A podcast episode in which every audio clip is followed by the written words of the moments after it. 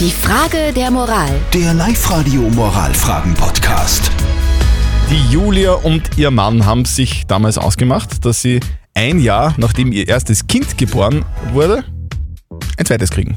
Und ihr Mann ist jetzt Feuer und Flamme und sagt, hey Julia, wie schaut es jetzt aus? Wir machen jetzt das zweite Kind, das haben wir uns ausgemacht. Und die Julia sagt da, "Hm, ich bin mir nicht sicher, irgendwie fühle mich noch überhaupt nicht bereit, über ein zweites Kind nachzudenken.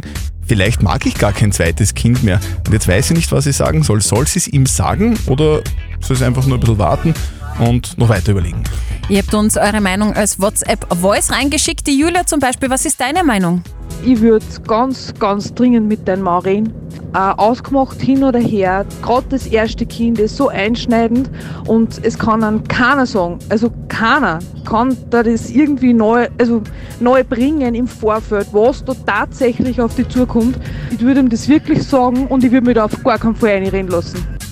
Okay, die Elke hat uns noch reingeschrieben äh, über WhatsApp jetzt gerade.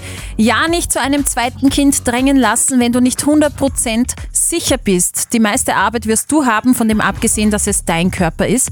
Und der Gary schreibt, ich kann verstehen, dass sich dein Mann freut, ein zweites Kind zu zeugen, aber er wird sich er wird dich sicher auch verstehen, wenn du jetzt noch nicht bereit dazu bist. Also lass dir bitte viel Zeit, er wird dich trotzdem lieben. Was soll denn die Julia jetzt tun?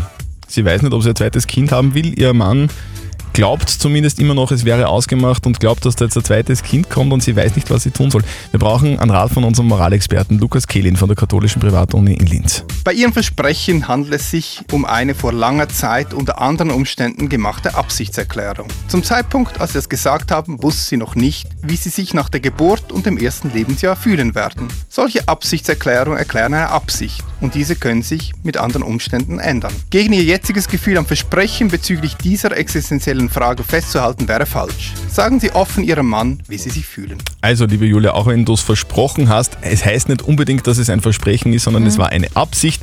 Also sprich einfach mit deinem Mann drüber und vielleicht könnt ihr das gemeinsam klären.